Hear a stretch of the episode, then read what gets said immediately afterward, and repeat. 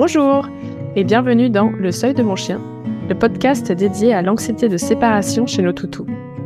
Nous sommes Clarisse et Julie, toutes les deux coachs en comportement canin, spécialisées dans les problématiques liées à la solitude.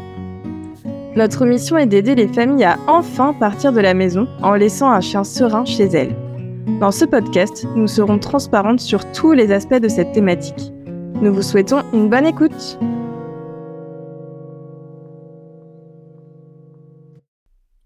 Dans l'épisode d'aujourd'hui, nous allons aborder le sujet du langage corporel chez le chien. Le langage corporel, qu'est-ce que c'est? On entend souvent le fait que euh, le chien saurait parler à qui sait les écouter. Petite phrase mystique. Euh, moi, je dirais plutôt que le chien parle, entre guillemets, à qui sait les observer. Pourquoi on cherche à comprendre le langage corporel du chien, en fait? C'est parce que euh, on cherche à factualiser un peu ce qu'on observe chez lui et les conclusions qu'on en tire pour essayer de mieux le comprendre.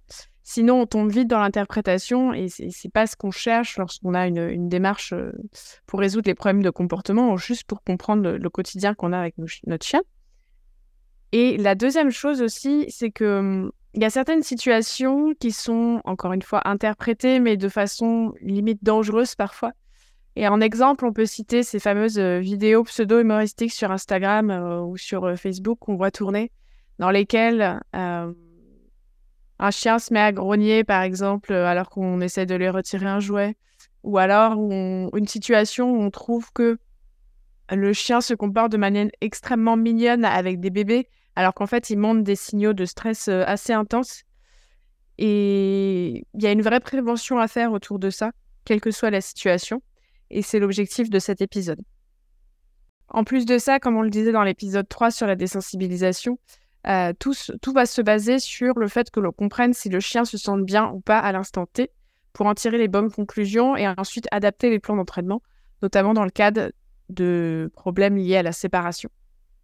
Donc on veut un peu factualiser notre perception du seuil de nos chiens et notre outil phare, ça va être la bonne lecture de leur langage corporel. Tout à fait. Et en fait, euh, il faut vraiment noter ce qu'on observe chez le chien, l'intensité, la fréquence, parce que en fait, ça varie selon chaque chien.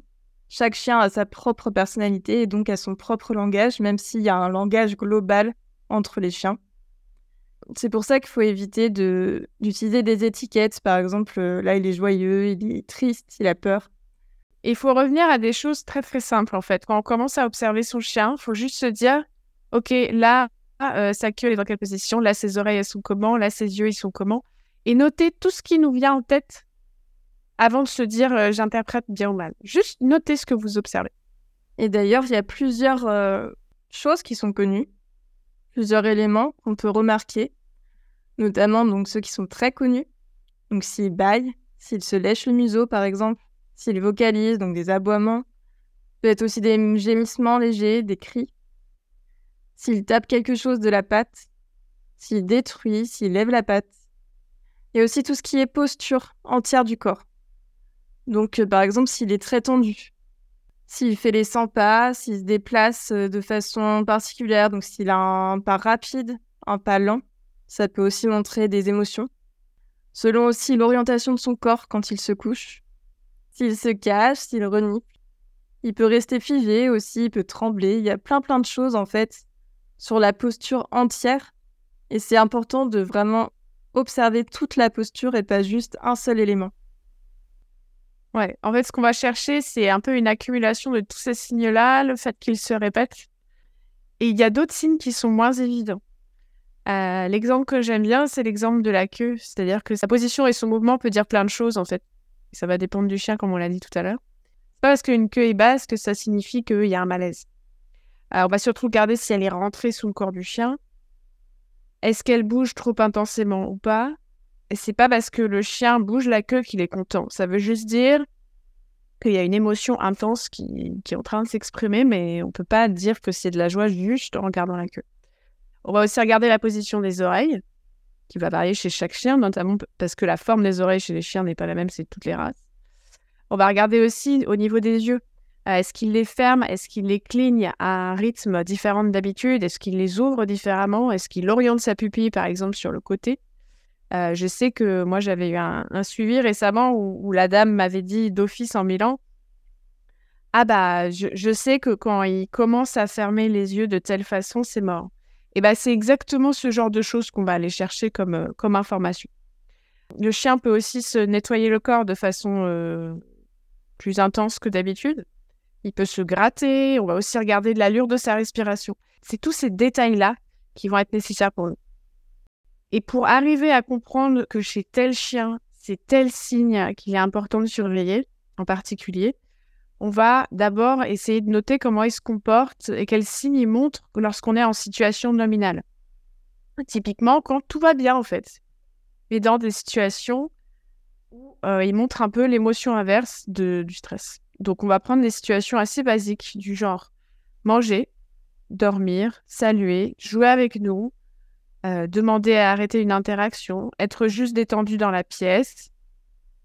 Et on va se mettre à noter tout ça, juste la situation nominale.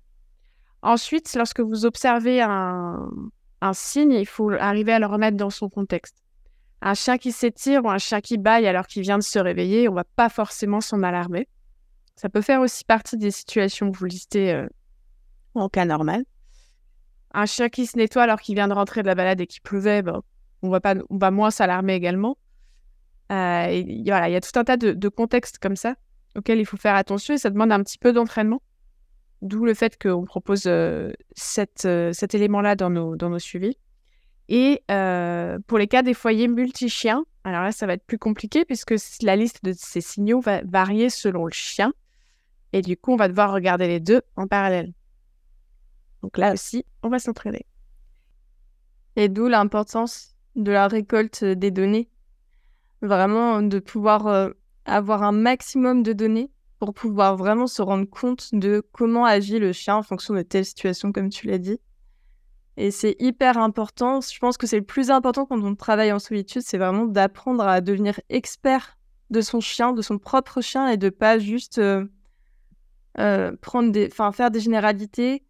Par exemple, euh, oh là, il baille, c'est la, fin du monde, alors que ça se trouve, le chien baille juste pour euh, se décharger d'une émotion. Ça peut être ça aussi, c'est pas forcément du stress. Ça peut être plein de choses différentes et il y a des chiens qui baillent très très souvent, beaucoup trop, et qui en fait ne sont pas du tout stressés. Ça dépend vraiment de de plein de choses, de, de ses caractéristiques à lui. Donc c'est c'est vraiment important de connaître son propre chien et de pas dire euh, parce que celui du voisin il baille à chaque fois qu'il est seul, il va déclencher. Et le mien aussi, alors que des fois non. Je me souviens d'une vidéo dans la formation, euh, une formation SAPT. En fait, on avait euh, une dizaine de vidéos par semaine à regarder et c'était un peu, on la regardait et on devait, on devait juger si le chien était OK ou pas.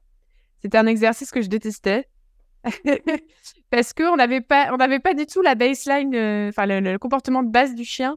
Et du coup, c'était horrible. Et parfois, dans les réponses, il y avait, euh, je me souviens d'un petit Jack Russell sur son panier qui arrêtait pas de se lécher. Et moi, je me disais, euh, ah, c'est mort et tout, c'est mort. Lui, il est pas bien, lui, il est pas bien.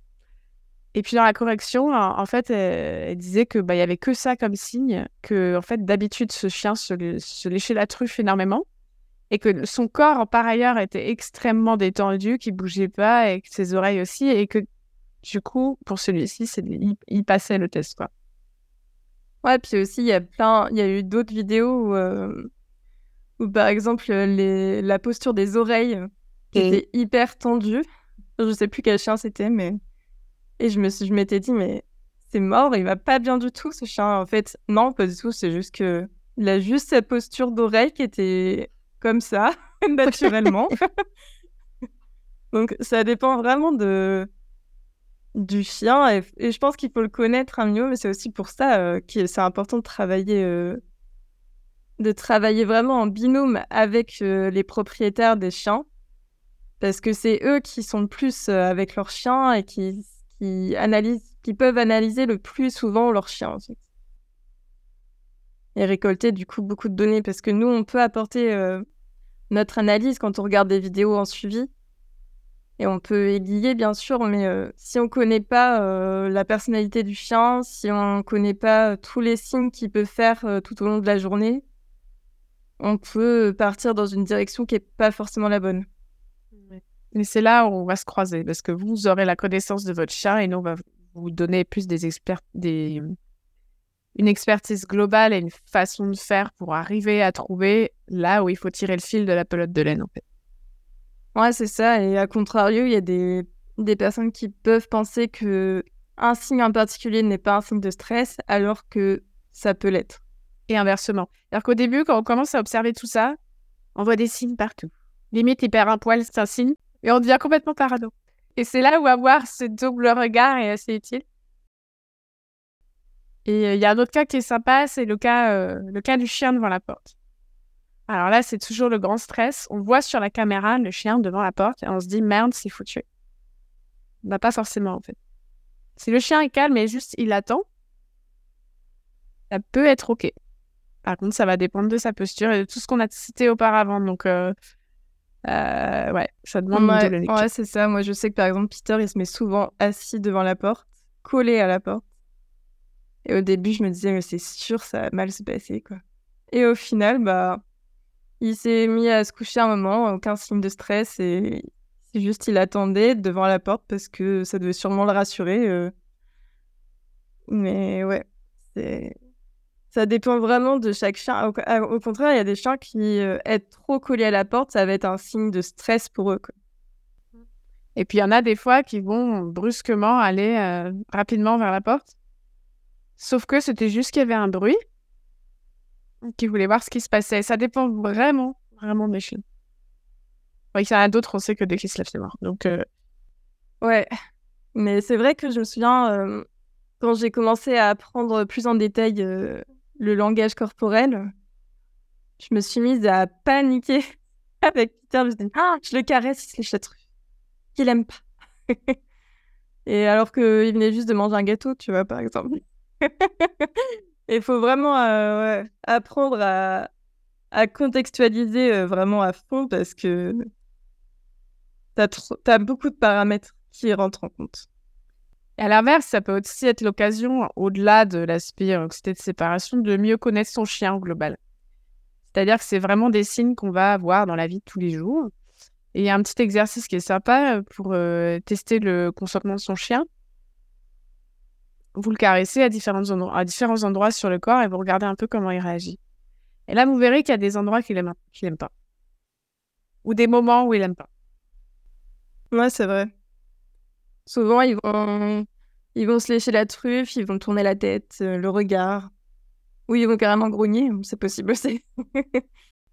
Mais c'est un exercice qui, est, qui peut être intéressant avec, euh, bon, avec des chiens qui sont à l'aise avec les enfants, mais d'expliquer aux enfants, bah, tu vois, là, il vient de faire ça. Alors que tu t'es approché. Peut-être que tu n'as pas pris le bon angle, peut-être que tu t'approches pas au bon endroit ou au bon moment.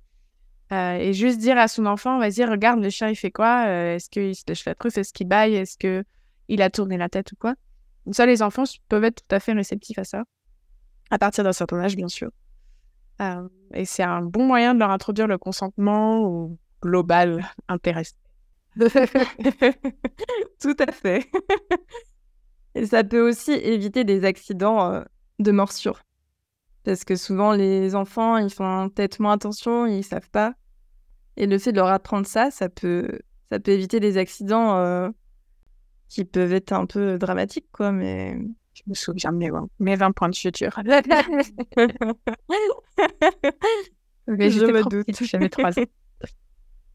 Oui, mais après, ça fait des traumas, tu vois. Toi, par exemple, euh, tu as mis longtemps à pouvoir euh, de nouveau aimer les chiens. après, c'est l'observation de ces choses-là qui m'ont aussi aidé à, reprendre contact parce que quand on arrive à se rassurer sur des, sur des choses assez factuelles, euh, au-delà de l'aspect des sensibilisations qui a également dû avoir lieu, mais quand on arrive à franchir cette peur et qu'on arrive plus à se dire, OK, j'arrive factuellement à observer des trucs, là, ça me semble OK, là, ça me semble pas OK, et qu'on fait ça avec des chiens qui, on sait, sont... arrivent à, à prendre sur eux, euh, ça nous aide en fait à factualiser. Et c'est le cas aussi quand, quand, on commence à voir des, des, progrès chez son chien, quelle que soit la problématique. Euh, ça nous aide à, nous dire, OK, là, factuellement, c'est bon. Là, factuellement, il est resté en, tournant sa hanche de telle façon. Euh, il a baillé une fois, mais je sais que dans ce contexte-là, c'est OK. Euh, ça nous aide à être sûr que ça va bien, en fait. Parce qu'il y a, y a un truc assez important en comportement et qui existe dans plein d'autres domaines, c'est l'effet placebo. Où on a tellement envie que ça aille mieux, on croit que ça va mieux, mais que sans le factualiser, on n'a rien pour le prouver en fait. C'est juste parce qu'on a tellement envie que ça aille mieux qu'on interprète la moindre chose comme allant mieux. Et le fait de récolter des données, euh, que ce soit langage corporel ou autre, ça va nous aider à contrer cet effet-là et à être sûr qu'on va dans la bonne direction. Ouais, c'est vrai. Puis juste d'avoir euh, limite un carnet où on peut écrire des choses. C'est vrai que c'est important de, de vraiment regarder les données et de les prendre surtout. Pour avoir du recul aussi sur la situation et de savoir vraiment si on va sur la bonne direction ou s'il y a une rechute, si euh, c'est excellent ou si en fait euh, le protocole convient pas du tout et qu'il faut, faut changer. C'est aussi à ça euh, qu'on sert en fait quand on fait des suivis, c'est pour aussi être là et analyser les données vraiment pour pouvoir factualiser tout ça. il y a, d'autres choses aussi, ça arrive à factualiser le progrès. Le, petit, le plus petit progrès possible. Si un jour votre chien passe de 5 à 10 secondes, mettons, où il est à l'aise quand vous n'êtes pas là, en fait, vous avez fait x2. Sauf qu'à l'échelle de l'humain, c'est rien, mais à l'échelle du chien, c'est énorme. Et c'est des choses qu'il faut avoir en tête également. Et plus largement, il y a certaines races qui ont des spécificités qui les rendent plus difficiles à lire. Par exemple, l'absence de queue, ou la queue en tire-bouchon de l'Akita, les brachycéphales, les oreilles coupées du Doberman ou la posture très haute du Bulldog, par exemple. En fait, euh, entre chiens, ils ont un, langage canin qu'ils peuvent connaître entre eux, ou pas d'ailleurs, ce qui peut causer euh, des réactivités, par exemple. Ça, c'est un autre sujet, mais, euh, mais ça peut rendre des... un langage plus difficile entre chiens à lire, par exemple, s'il y a une absence de queue ou, ou des oreilles coupées ou la posture haute qui peut, qui peut ressembler un peu à un, chien sur la défensive ou en posture euh, d'agression, en fait. Mais aussi pour nous, euh, humains, à, à lire une queue qui n'existe pas. ça peut être compliqué. Les oreilles, c'est pareil. et, et, les postures hautes, c'est pareil. On peut penser que le chien est hyper tendu, alors qu'en fait, euh, pas du tout. Et tout ça, c'est à prendre en compte aussi dans les dans l'analyse. Il y a quelques ressources intéressantes sur le sujet. Euh, qui sont pas faciles, je pense, à écrire parce que ça dépend tellement du contexte du chien que c'est difficile d'avoir des sources euh, générales sur le sujet. Mais euh, en, très basique, le livre de, de Thury de Rugas qui s'appelle Les signaux d'apaisement, il est pas mal pour commencer là-dessus. Sur les réseaux sociaux, vous pouvez aussi parfois retrouver des vidéos explicatives directement d'éducateurs qui sont assez intéressantes, notamment sur les interactions entre chiens. Et je crois que Julie, tu avais participé à un atelier d'Alice Mignot. Ouais.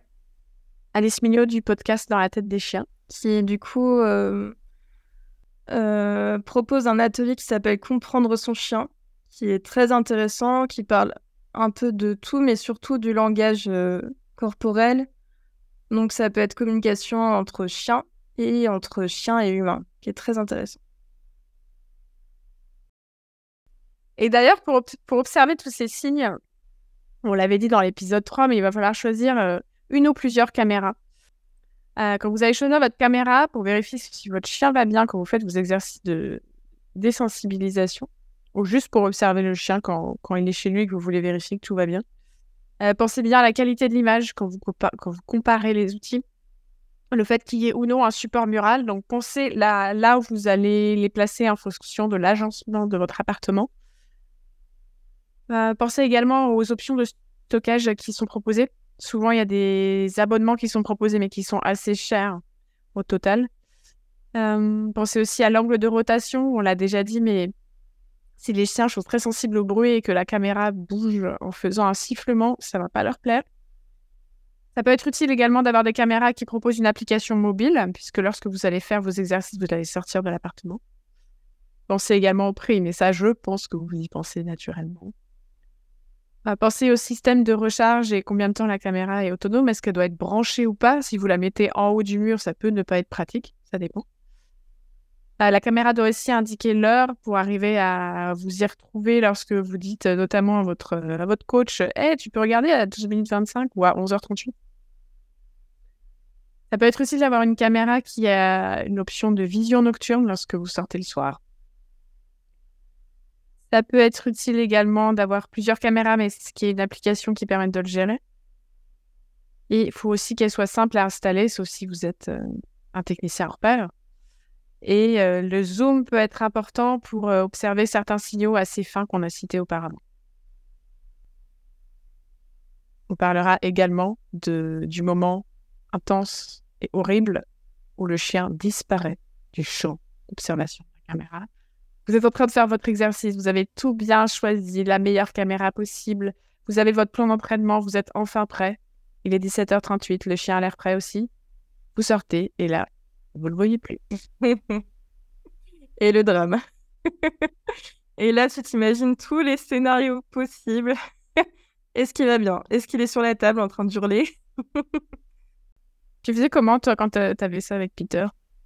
Euh, en fait, notre caméra avait pouvait enregistrer le son. Du coup, mettait le son. On savait euh, quand est-ce qu'il aboyait ou pas. Et sinon, euh, l'avantage qu'on a chez nous, c'est qu'on a un grand miroir. Donc, quand on le voit pas, on tourne la caméra vers le miroir pour tenter de l'apercevoir. Mais euh, quand il change de pièce, généralement, qu'il va dans le bureau, dans la chambre, c'est que ça va. Donc, euh, c'est qu'il va dormir, quoi. Mais ouais, l'avantage de cette caméra-là, c'était que. Enfin, c'est qu'on peut, qu'on peut entendre. Et il y a aussi des caméras où on peut parler. Euh, je ne le conseille pas. Vraiment pas.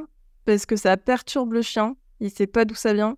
En plus, souvent, le son est un peu pourri quand on parle, ça déforme les voix, ça peut faire des sons un peu étranges. Et ouais, vraiment, je ne conseille pas ce genre de... en tout cas, euh, de l'utiliser, cette option-là, parce que ça peut vraiment perturber et, rendre encore plus anxieux euh, la séance d'absence. En vrai, c'est comme pour tout. Hein. Vous faites le test et vous voyez en fonction du langage corporel que vous observez si, ça facilite ou pas. Est-ce que dans tout ce qu'on dit, euh, il, faut, il faut faire, il faut pas faire, il y a des contre-exemples sur tout? Et c'est pour ça que c'est dur de donner des conseils génériques. Et du coup, le, meilleur guide dans tout ça, c'est le langage corporel de votre chien. À chaque fois, vous vous dites est-ce que c'est bien de faire ça ou ça? Vous testez. Et vous regardez le résultat. Et c'est le chien qui vous répond, en fait. Et je pense que ça fait une bonne conclusion. le prochain épisode sera sur la prévention de l'anxiété de séparation. Si vous avez aimé cet épisode, N'hésitez pas à le partager. Vous pouvez aussi nous écrire sur Instagram pour nous parler de votre expérience avec votre propre chien. On vous répondra toujours avec grand plaisir. À bientôt. Et caresse à vos affreux poilus.